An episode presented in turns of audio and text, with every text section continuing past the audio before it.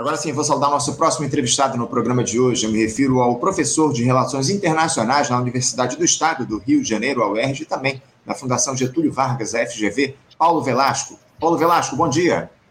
Muito bom dia, Anderson. Prazer sempre conversar com vocês, né, com os ouvintes aí do Faixa. Prazer é nosso, Paulo, te receber aqui, sempre no Faixa Livre. Muito obrigado por aceitar esse nosso convite para tratar aí de uma série de questões muito relevantes a respeito do panorama internacional, Paulo, porque no último fim de semana aconteceu lá no Japão mais uma reunião de cúpula do G7 que congrega os países mais industrializados do mundo e que vinha cercada de expectativas. Além das tratativas entre os membros do grupo, havia a presença, após 14 anos, do Brasil neste encontro, a convite do próprio premier japonês, o Fumio Kishida. Só que uma visita de surpresa acabou meio que frustrando, digamos assim, os planos daqueles que estiveram presentes ao evento. Eu me refiro ao presidente ucraniano Volodymyr Zelensky, que acabou meio que monopolizando ali as atenções e deixou as demais negociações em segundo plano.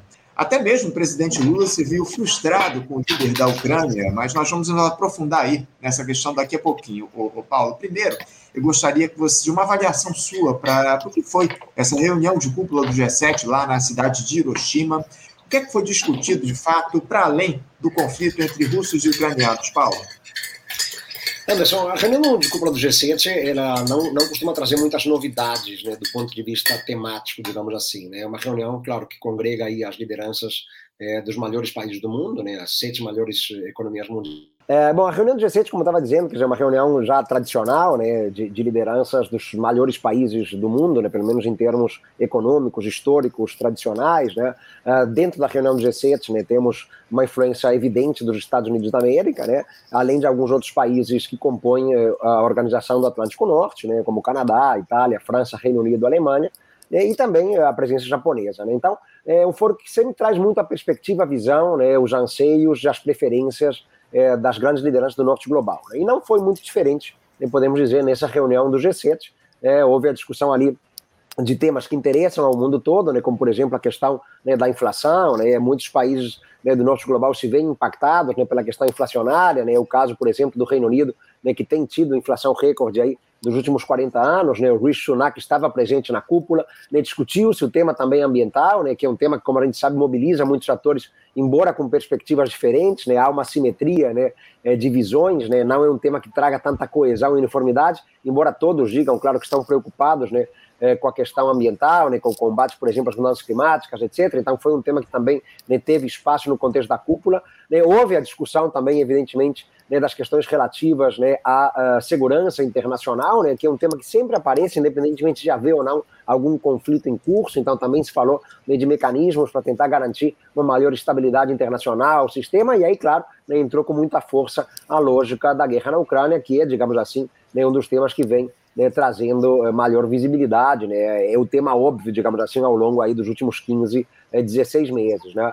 Uh, o interessante dessa cúpula, né, é o fato de, assim como acontecia muito nos anos 2000, Anderson, ter havido também o um convite a países uh, do sul global, né, países do mundo em desenvolvimento, né, isso aconteceu pela primeira vez em 2003, né, numa cúpula do G7 realizada em Evian, na França, que contou também, já naquele momento, com a participação do presidente Lula, né, depois se tornou uma prática relativamente comum nos anos 2000, mas né, houve uma certa descontinuidade. Bom, o Brasil, né, evidentemente, deixou de ser convidado, porque vivemos um verdadeiro caos político, institucional e econômico na década passada, né, e houve nessa cúpula em Hiroshima a presença de vários atores né, de peso, né, o caso da Indonésia, da Índia, do Brasil, né, entre outros, participando do encontro, tentando trazer uma maior pluralidade consequentemente, legitimidade. Né? Eu sempre comento que quanto mais representativa, Anderson, for uma reunião, um encontro, mesmo que seja uma cúpula apenas para poucos, né? mas quanto maior a representatividade geográfica, maior é a legitimidade desse foro na hora de discutir temas os mais variados. Né? Ah, então foi importante vermos aí essa maior pluralidade, mas né, é uma agenda sempre muito sequestrada né, por aqueles membros que são efetivamente né, os membros efetivos né, do grupo, né, é, os sets que compõem verdadeiramente esse espaço. Uhum. Sem dúvida, sem dúvida alguma. Foi muito importante essa, essa reunião, essa questão que você trouxe aí da, da, da formação aí da, do, das, dos, dos, integrantes aí que compuseram essa cúpula nessa edição foi importante justamente por conta desse, desse tema da legitimidade que você traz aqui para a gente. Agora, falando especificamente sobre a participação do Brasil nesse encontro, Paulo, após muito tempo de ausência, o presidente Lula ele teve lá 11 reuniões bilaterais conversou com o presidente francês, o Emmanuel Macron, com o primeiro-ministro do Japão também, o Fumio Kishida, o primeiro-ministro da Alemanha, o Olaf Scholz, o líder indiano, Narendra Modi, enfim, entre outras lideranças globais. E, e dentre os temas debatidos, preservação ambiental, reestruturação da governança global, relações comerciais, enfim. Durante esse encontro, o Paulo Petista teceu algumas críticas ao que chamou de blocos antagônicos no mundo, defendeu reformas e a inclusão de novos membros permanentes no Conselho de Segurança da ONU, defendeu também um sistema financeiro a serviço da produção, do trabalho e do emprego, para que haja crescimento sustentável, um Estado indutor de políticas públicas. Só que, em alguns casos, esse discurso do Lula parece um pouco descolado da realidade aqui do Brasil, Paulo. Não dá para defender um Estado indutor de políticas públicas e propor uma regra fiscal que estrangula os investimentos no nosso país, enfim. É, afora essas contradições nas falas do Lula, o, Paulo, como é que você classifica a participação do presidente brasileiro nesse encontro do G7? Você acha que correspondeu às expectativas que foram criadas? Eu acho que em parte sim, Anderson. Eh, eu acho que a participação brasileira, por si só, eh, o simples convite feito e a presença do Lula em Hiroshima, por si só já é algo importante, né? Como eu já comentei, o Brasil não participava né, de um encontro desse tipo já há muito tempo, né? Então, termos de novo o nosso presidente né, participando de um foro tão exclusivo, né? Claro que dá visibilidade e, por si só, dá projeção internacional ao país. Né? É, as agendas né, mobilizadas pelo Lula são agendas absolutamente fundamentais né, para o Brasil. Né? Ele tocou muito na questão da desigualdade, né? ele fez críticas né, ao sistema financeiro internacional? Uh, justamente destacou a importância de ter um sistema financeiro mais atento à questão da produção, do trabalho, uh, mas, uh, claro, também vimos o presidente Lula sendo alvo de pressões. Né? Então tem os dois lados, ele está lá para pressionar, né, mas está lá também, evidentemente, né, numa vitrine tão importante e pode ser, de alguma maneira, alvo de pressões, e foi o que aconteceu né, muito em relação é, à guerra na Ucrânia, né, onde já estamos sendo pressionados de todos os lados, né, o mundo ocidental, né, os nossos parceiros tradicionais do mundo ocidental, né, é, da Europa, os Estados Unidos não aceitam muito o fato do Brasil né, se recusar a apoiar sanções contra a Rússia, né, o Brasil se recusar a enviar armas é, para é, a Ucrânia. Né? Mas, de um modo geral, eu diria que o balanço é positivo. Né? É, o Brasil conseguiu dar o seu tom, né? conseguiu, por exemplo, retomar, resgatar né, o tema da reforma do Conselho de Segurança. Né, o, o, governo Lula né, tem mantido muito aquilo que foi característico nos anos 2000, né, durante os seus dois primeiros governos, né, ou seja, né, o empenho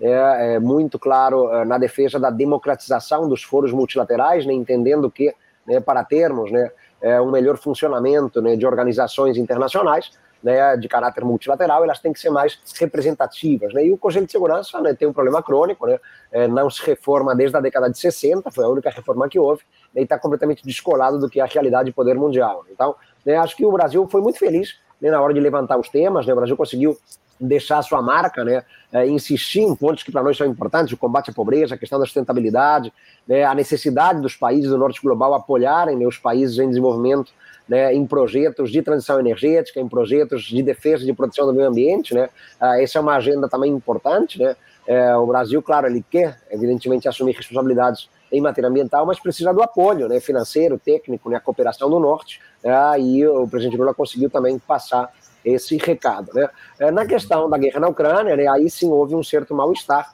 né, houve um certo desencontro, como tem havido né, nos últimos meses, já desde né, que o Lula vem se colocando de maneira né, mais peremptória né, nesse tema, ah, enfim, rejeitando né, qualquer tipo de eh, sanção contra a Rússia, qualquer apoio mais enfático à Ucrânia, o que, aliás, né, é um dos raros pontos de contato ou de semelhança entre a política externa de Lula e a política externa do governo Bolsonaro no ano passado. Né? O Brasil de Bolsonaro também já vinha rejeitando né, a possibilidade de apoiarmos sanções ou enviarmos armas para a Ucrânia. Sem dúvida, sem dúvida alguma, muito bem colocado. Agora, Paulo, como a gente comentou anteriormente, o, o principal destaque dessa participação do Lula foi, na verdade, um não encontro. Né? O, o, presidente da Ucrânia lá, o Volodymyr Zelensky, pediu uma reunião bilateral com o Lula para tentar convencê-lo a sair daquela posição de neutralidade em relação ao conflito com a Rússia.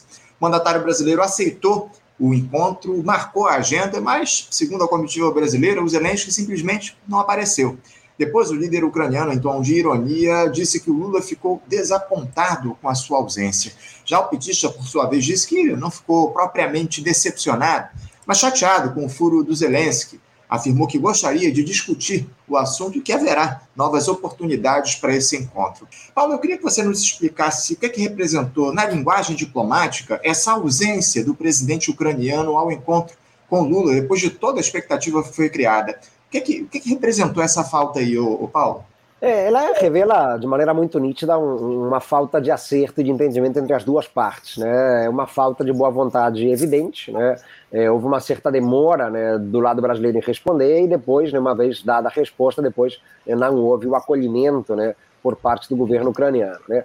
É, há, claro, da parte da Ucrânia, um, um, nessa ausência, né, ou nesse não encontro, é, um intuito de protestar né, contra o Brasil. É, então, o fato de o Zelensky não ter aparecido, nem né, não ter é, aceitado a proposta brasileira né, de agenda, né, é, revela, claro, que a Ucrânia ela não, não converge muito com a postura do Brasil, né, uma maneira de é, tentar colocar o Brasil numa situação de isolamento. E é o que o Zelensky fez na própria coletiva de imprensa. Né, ele disse que se encontrou com praticamente todas as lideranças ali em Hiroshima, né, mas não se encontrou com a liderança brasileira, né, tentando, evidentemente, colocar o numa situação delicada, de isolamento, né, é, à margem, digamos assim, né, é, da capacidade de diálogo que é, a Ucrânia vem buscando construir ao longo dos últimos meses nesse contexto de guerra. Né.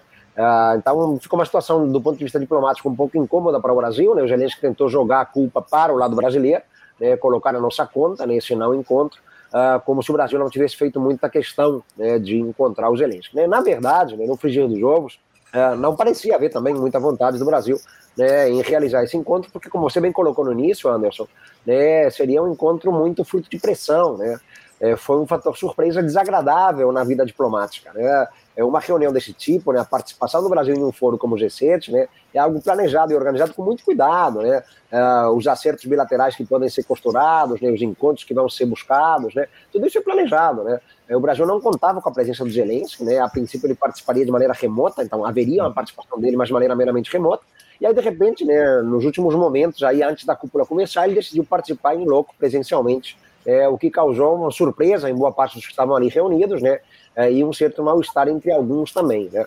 A Índia, por exemplo, né, que tem uma posição muito mais crítica do que a brasileira, inclusive, né, é, a Índia converge ainda mais com Moscou, né, vale dizer, né, houve votações em que o Brasil se permitiu votar contra a Rússia, em que a Índia se absteve, por exemplo, né, a Índia topou um encontro com Zelensky, né, para evitar justamente esse isolamento, evitar ser taxada de um país né, que né, não quer sequer dialogar com a Ucrânia. Né. Como o encontro do Brasil com o Zelensky, né, do Lula com o Zelensky não aconteceu, o Brasil ficou mais isolado né, nesse âmbito, né, e houve inclusive críticas importantes feitas né, pela imprensa ocidental, né, a postura brasileira. Né, repito, a tentativa do Zelensky foi de colocar na nossa conta né, esse não encontro. Né. Então, acho que foi um tema chato para o Brasil. Uhum. É, o Brasil estava preparado para discutir a guerra, né, mas em outras bases, né, não sendo pressionado amplamente ali né, para o encontro com o Zelensky, né, que acabou não acontecendo.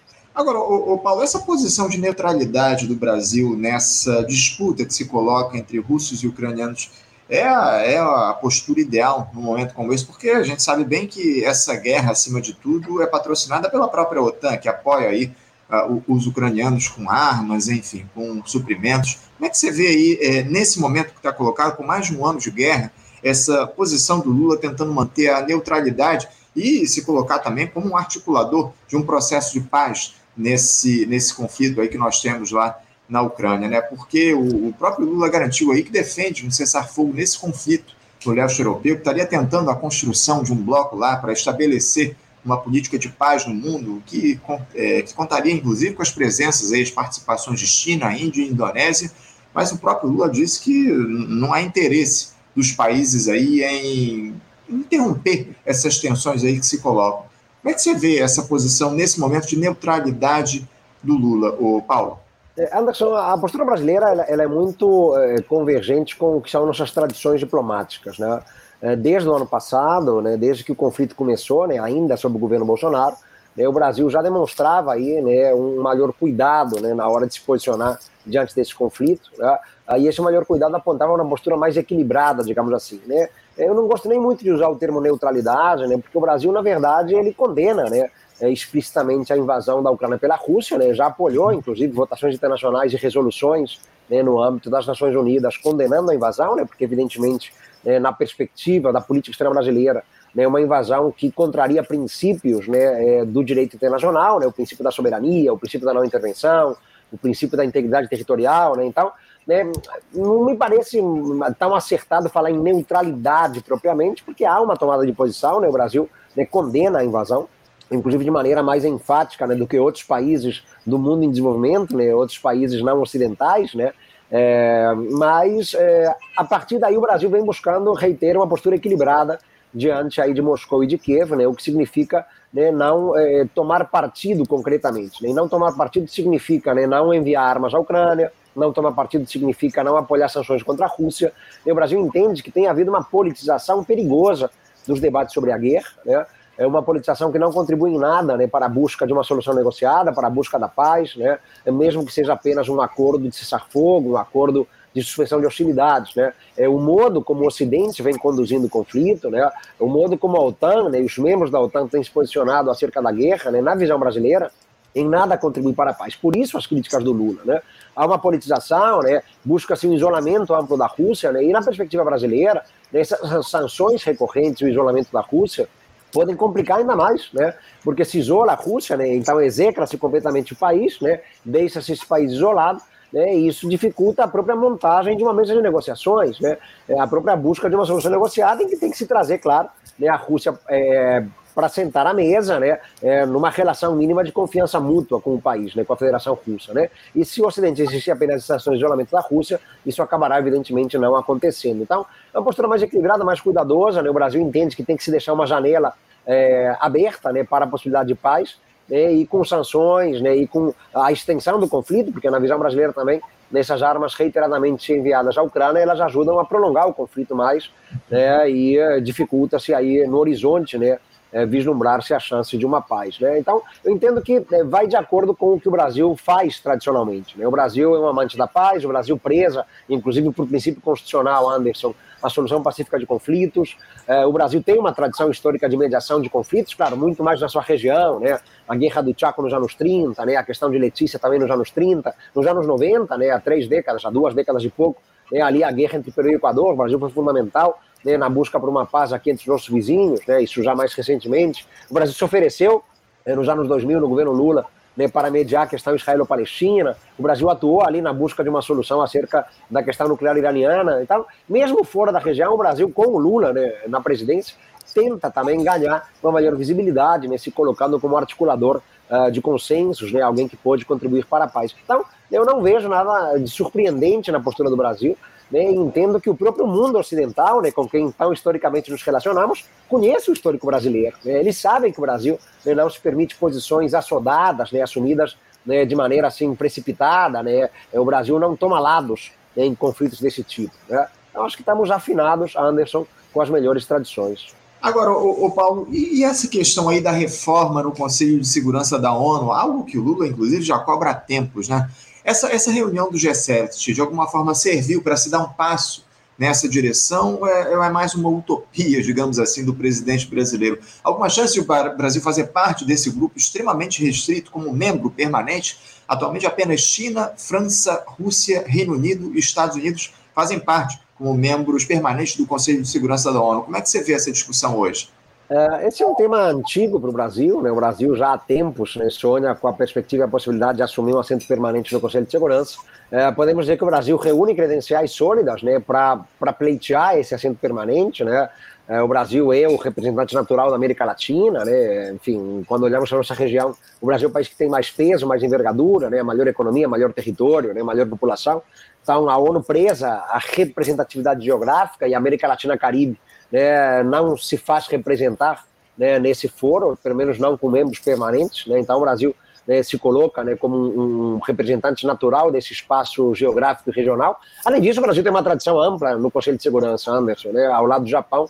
É o país que mais vezes foi escolhido membro rotativo do Conselho de Segurança. Né, o Brasil está completando agora o seu 11 primeiro mandato, né, o que significa dizer né, que dentre os países não permanentes. Né? O Brasil, junto com o Japão, é o que mais vezes participou, conhece a fundo o que é o Conselho de Segurança, o trabalho do Conselho de Segurança, além de outras questões né, que reforçam o nosso pleito participar muito de operações de paz, né, ser um grande contribuinte financeiro para a ONU, né, ser um país que tem uma tradição de apreço pela paz e pela estabilidade, enfim, são várias características né, que permitem ao Brasil sonhar. Né. O problema não está nas credenciais brasileiras, portanto, né, o problema está na falta de disposição efetiva das grandes potências em viabilizarem essa reforma. Não interessa aos membros permanentes né, é, que aconteça a reforma do Conselho de Segurança, né, porque o poder deles ficaria diluído. Né? É, como nós comentamos, houve uma única reforma na história do Conselho, né, a ONU vai completar em outubro, Anderson, 78 anos de vida, Nesse período todo, de 78 anos, houve uma única reforma do Conselho, em 63, uhum. que não mexeu nos membros permanentes. Né? Foi uma reforma que aumentou apenas o número de membros rotativos. Né? A época passaram de 6 para 10. É o número que temos até hoje de membros rotativos, são 10. Né? Os permanentes eram 5, continuaram sendo 5, sempre foram 5, né? e o mundo mudou muito de 1945 para cá, quando a ONU foi criada. Né? Então o Brasil defende a reforma, em favor da própria ONU, em favor do que nós comentamos no início, da própria representatividade do Conselho de Segurança e, consequentemente, a sua legitimidade para poder agir e agir melhor. Né? Mas é, há resistência das grandes potências né? e um desencontro muito claro. Né? Aí eu vou tocar num ponto específico, Anderson, entre China e Estados Unidos. Né? Os Estados Unidos querem uma reforma pequena, restrita, né? talvez entrando só dois membros permanentes, né? e uh, um deles seria o Japão. Né? Os Estados Unidos defendem abertamente, explicitamente, há muito tempo, o Japão como eventual membro permanente, numa reforma que seria muito menor do que aquela que o Brasil almeja. Né? O Brasil sonha com um foro bastante mais ampliado, né? É a entrada de seis novos permanentes. Os Estados Unidos são mais moderados, conservadores, querem só mais dois, né? e um deles o Japão. A China, por sua vez, né? não quer o Japão, em hipótese alguma, né? pela rivalidade histórica né? deles, basta lembrar da Segunda Guerra Mundial. Né? Então, esse é um ponto crítico né? que impede qualquer possibilidade concreta de avanço né, e sem anuência, vale dizer, né, sem anuência né, dos cinco permanentes, é impossível se fazer uma emenda à Carta da ONU, e sem uma emenda à Carta da ONU, o Conselho de Segurança não tem como ser reformado. Então é simples assim, né, o Brasil tem credenciais sólidas, o Brasil pode se permitir sonhar, né, mas, né, do outro lado, há quase que impedimentos práticos e absolutos para que uma reforma desse tipo avance, né, e te respondendo diretamente, né, não houve nenhum tipo de passo adiante nesse tema durante a cúpula do G7 em Hiroshima.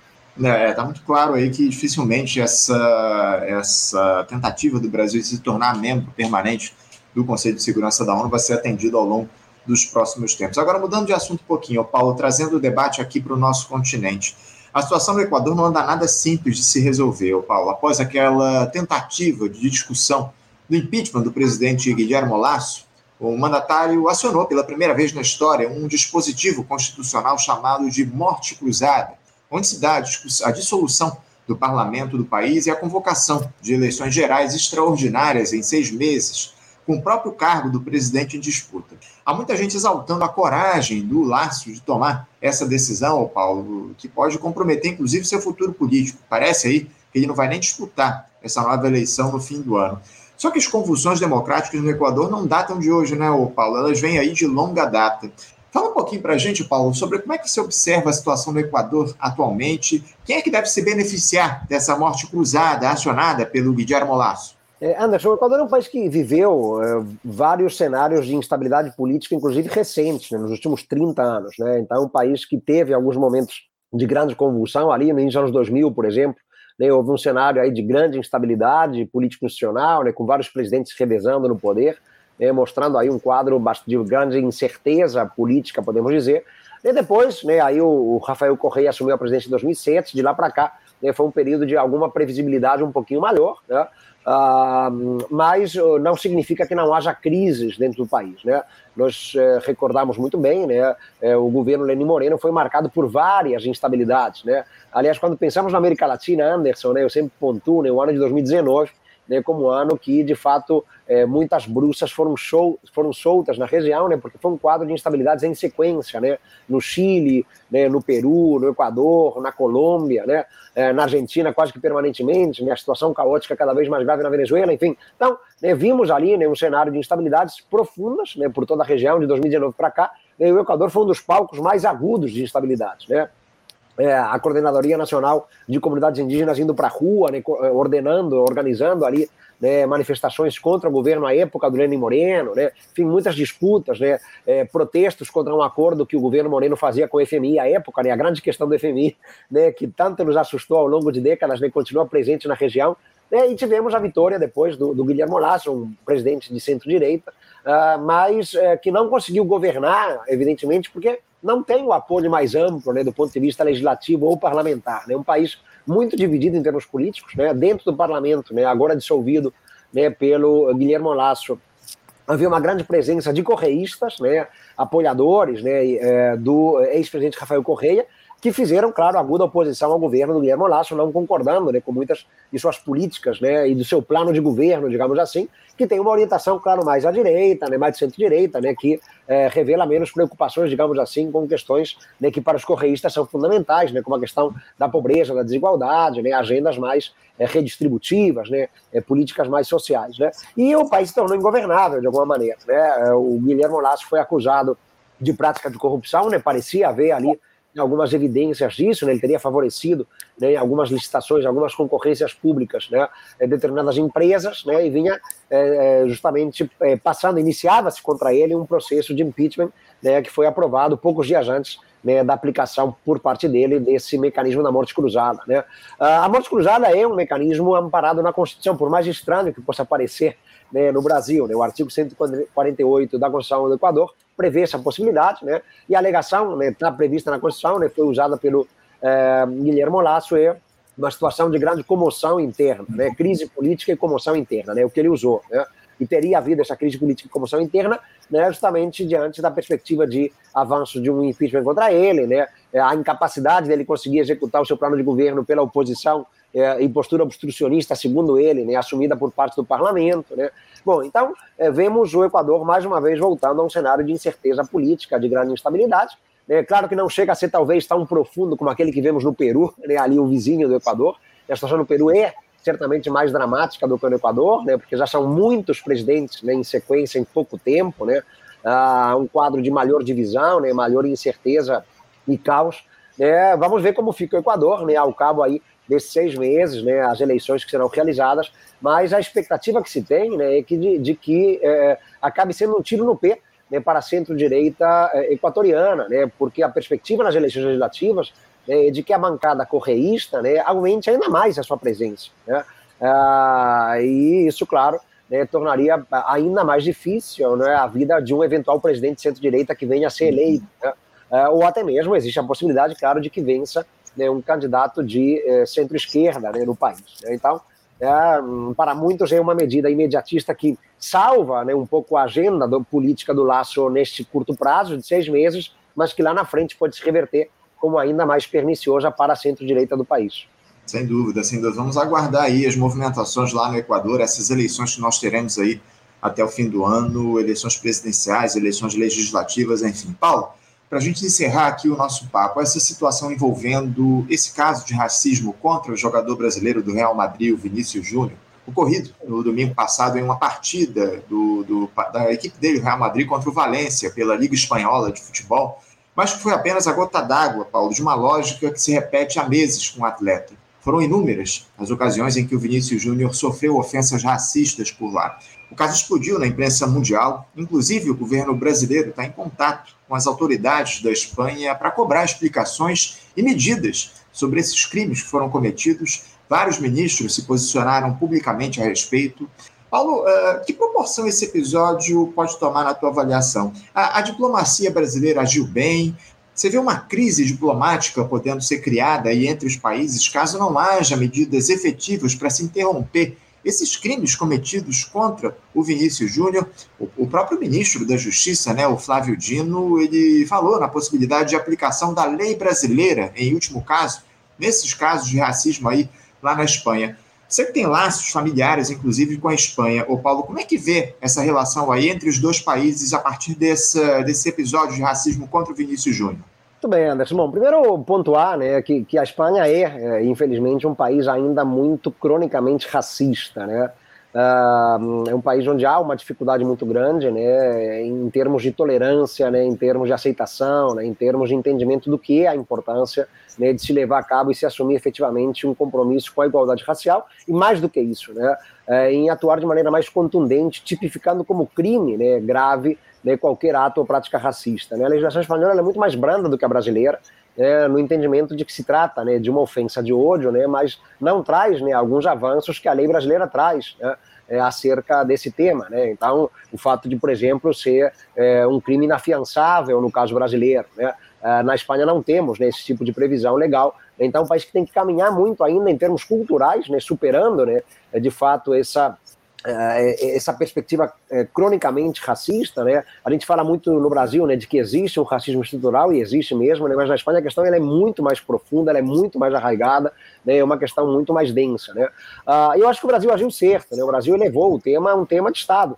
É, a partir do momento que tivemos o envolvimento e a participação de ministros de Estado, né, a partir do momento que tivemos a manifestação do próprio presidente Lula da Silva, durante ainda a sua participação na cúpula do G7 em Hiroshima, né, então dando uma visibilidade enorme né, à questão, né, o Brasil elevou né, um assunto que poderia ter ficado limitado ali né, à esfera esportiva, né, a um tema é, político-diplomático, a um tema de Estado. Né, Uh, de imediato, né, houve uma reação e uma resposta do governo do Pedro Sanches, né, o primeiro-ministro, né, o presidente do governo espanhol, respondeu também condenando os atos racistas, né, tentando evitar justamente o que a gente está colocando aqui, né, que é uma crise político-diplomática entre os dois países. Né? Brasil e Espanha têm muitos interesses em comum. Né? A Espanha é um dos grandes investidores no Brasil, né? é o segundo maior uh, investidor né, em termos de estoque de investimentos no país. Né? Uh, então não interessa a Espanha, tampouco ao Brasil, que se crie né, uma grande celeuma político-diplomática, um grande desencontro entre os dois estados. Então foi importante o governo do Pedro Santos, é, que é um governo do Partido Socialista Espanhol, né, agir prontamente, né, condenando os atos. Né? Mas, claro, o que se espera daqui para frente é que haja medidas mais contundentes, mais concretas, né? porque nunca foi feito nada de mais prático, de mais profundo, de mais efetivo né, para tentar conter isso. Ah, o esporte espanhol ele é manchado né, reiteradamente por atos de racismo desde sempre, né, desde que eu acompanho. Né? É, eu nasci na Espanha no final dos anos 70, né? então sempre vimos ali né, alguns atletas, né, vindos de países eh, africanos, né, atletas negros, eh, sempre alvo né, de, de atos racistas é, o tempo todo e nunca se fez nada. Né. O Vinícius Júnior é uma figura mais simbólica porque reage de forma mais contundente, né, ele não se encolhe, ele reage, ele responde. Né. Mesmo assim, nunca teve muita repercussão. Né. Já são vários episódios contra ele. Né. O clube dele, o Real Madrid, né, tem uma postura vergonhosa, vale dizer, né, porque nunca fez nada né, para tentar banir e conter isso. Agora começa a fazer alguma coisa porque seria impossível não fazer é uma postura vergonhosa do time que se autodenomina o time mais poderoso do mundo, o clube mais importante do planeta. Poderia ter tido algum ato mais contundente a favor do Vinícius Júnior antes, muito antes, né, desse episódio lamentável em Valência no último domingo, né, e nunca o fez. Agora começa a se mexer, então são reações muito tardias, né, uh, que eu entendo, e todo mundo tem parte de culpa nisso. Né, vamos ver se de fato né, esse episódio serve como divisor de águas, mas, né, pelo que eu conheço né, da tradição espanhola, eu coloco um pouco minhas barbas de molho, Anderson, né? Eu temo que isso não vai dar em muita coisa, não. Né? Não haverá, talvez, tanta repercussão ou tanta consequência como gostaríamos, né? Está sendo agora, nesses dias, ainda no calor do momento, né? Mas daqui a pouco vai terminar o Campeonato Espanhol, depois teremos meses sem ter jogo de futebol por lá, né? Só em agosto, setembro, começa uma nova liga, né? Eu tenho medo que até lá a coisa esfrie, infelizmente, né? Uhum. Mas tomara né, que sirva para uma mudança. Eu acho que o Brasil agiu corretamente né, em trazer o tema para um tema efetivamente de Estado, né, como manifestação de autoridade do governo Lula da Silva. Não, e, lamentável também a postura do presidente La Liga, né, o Javier Tebas, né, La Liga, que é a, a liga de futebol lá da Espanha e que se posicionou aí, tentou de alguma forma é, reduzir aí as palavras do Vinícius Júnior, reduzir esse episódio gravíssimo está colocado lá. Depois até houve ali uma, uma reação de La Liga eh, suspendendo lá o, o árbitro que acompanhava o VAR, porque o, nesse episódio, para quem não, não, acompanha, o Vinícius Júnior ele foi ofendido, foi chamado de macaco pelos torcedores do Valência no estádio Mestalla, e na, na, na, naquele episódio, naquela confusão que houve, o brasileiro chegou a ser expulso, depois de tomar uma gravata de um jogador do Valência, enfim, ele reagiu evidentemente a essa agressão e foi expulso. O, o juiz lá estava acompanhando o VAR, o assistente de vídeo, acabou sendo suspenso porque só o brasileiro foi expulso nesse episódio. O, o como eu citei aqui, o Javier Tebas, o presidente da Liga, se posicionou a respeito desse episódio, uma, uma, um posicionamento lamentável. Enfim, a gente espera, acima de tudo, o Paulo, que a gente tenha iniciativas efetivas lá na Espanha para que esse tipo de caso não se não, não, não volte a acontecer lá na, não só na Espanha, mas em todo o mundo, né? Porque a Europa toda, na verdade, ela dialoga com essa lógica do racismo. Infelizmente, é algo que a gente vê já há bastante tempo. E, e o Vinícius Júnior ele se tornou alvo ao longo desses últimos anos aí, desses últimos meses, na verdade, lá na Espanha. A gente espera, acima de tudo, que haja uma posição efetiva das autoridades espanholas. Foram presos, inclusive, aí pessoas no dia de ontem, a partir depois de um episódio também que teve recentemente lá, um boneco em alusão ao Vinícius Júnior, que foi pendurado numa, num viaduto lá na Espanha, enforcado, enfim, uma situação lamentável. Ontem parece que a Espanha começou a prender as pessoas envolvidas, a punir os envolvidos nesse episódio, e acima de tudo a gente espera é que esse, essa trajetória de racismo que há lá na Espanha ela tenha fim. Inclusive, é, nem é tipificado como crime racismo lá na Espanha, né? É, é uma outra situação grave e a gente espera que essa reação do Vinícius Júnior a esse caso lamentável provoque mudanças efetivas na legislação espanhola, inclusive, que tudo isso seja tratado como crime. É o que precisa ser aqui no país, também já é aqui no Brasil, e precisa ser tratado também dessa forma em todos os cantos do mundo. Paulo, eu quero agradecer muito a tua presença aqui conosco nessa importante entrevista a respeito de temas fundamentais para o nosso país. Muito obrigado pela tua participação. E, e eu quero também aproveitar para parabenizar o seu Barcelona, campeão espanhol lá na Espanha, de La Liga, conquistou o título. Visca Barça. Parabéns, Visca Paulo. Obrigado pela tua presença. Visca Barça, Visca Catalunha. Maravilha, Anderson. Obrigado. Agradeço aí sempre o espaço, sempre um prazer né, estar com vocês aqui no, no Faixa. Vocês fazem um trabalho espetacular. Parabenizo sempre, Anderson né, pela condição das entrevistas, os temas mobilizados, né, e os interespectadores aí que têm a chance de nos acompanhar, né, certamente aprendem, né, e pelo menos são provocados né, para o debate que o que a gente precisa, né, uma sociedade precisa desenvolver mais o seu lado crítico, né, é, a gente não aceitar passivamente o que a gente ouve por aí, né, ter a chance de ter um espaço democrático como esse é importantíssimo. Né. Um abraço, fico à disposição sempre, até a próxima, Anderson. Obrigado, Paulo, pelas palavras, um abraço para você, até a próxima. Conversamos aqui com Paulo Velasco. Paulo Velasco, que é professor de Relações Internacionais da Universidade do Estado, aqui do Rio de Janeiro, a UERJ, também da Fundação Getúlio Vargas, nos ajudou aí a entender um pouquinho dessa dinâmica internacional, enfim, muito importante o papo, o papo aqui com o Paulo Velasco, aqui sempre no Faixa Livre. Você, ouvinte do Faixa Livre, pode ajudar a mantê-lo no ar. Faça sua contribuição diretamente na conta do Banco Itaú agência 6157, conta corrente 99360, dígito 8.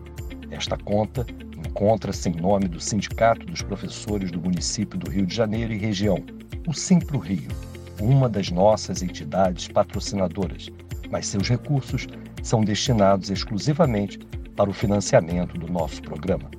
Você pode fazer sua doação de qualquer valor, utilizando também a nossa chave Pix, que é ouvinte@programafaixalivre.com.br. Sua contribuição é fundamental para a manutenção desta trincheira progressista no ar.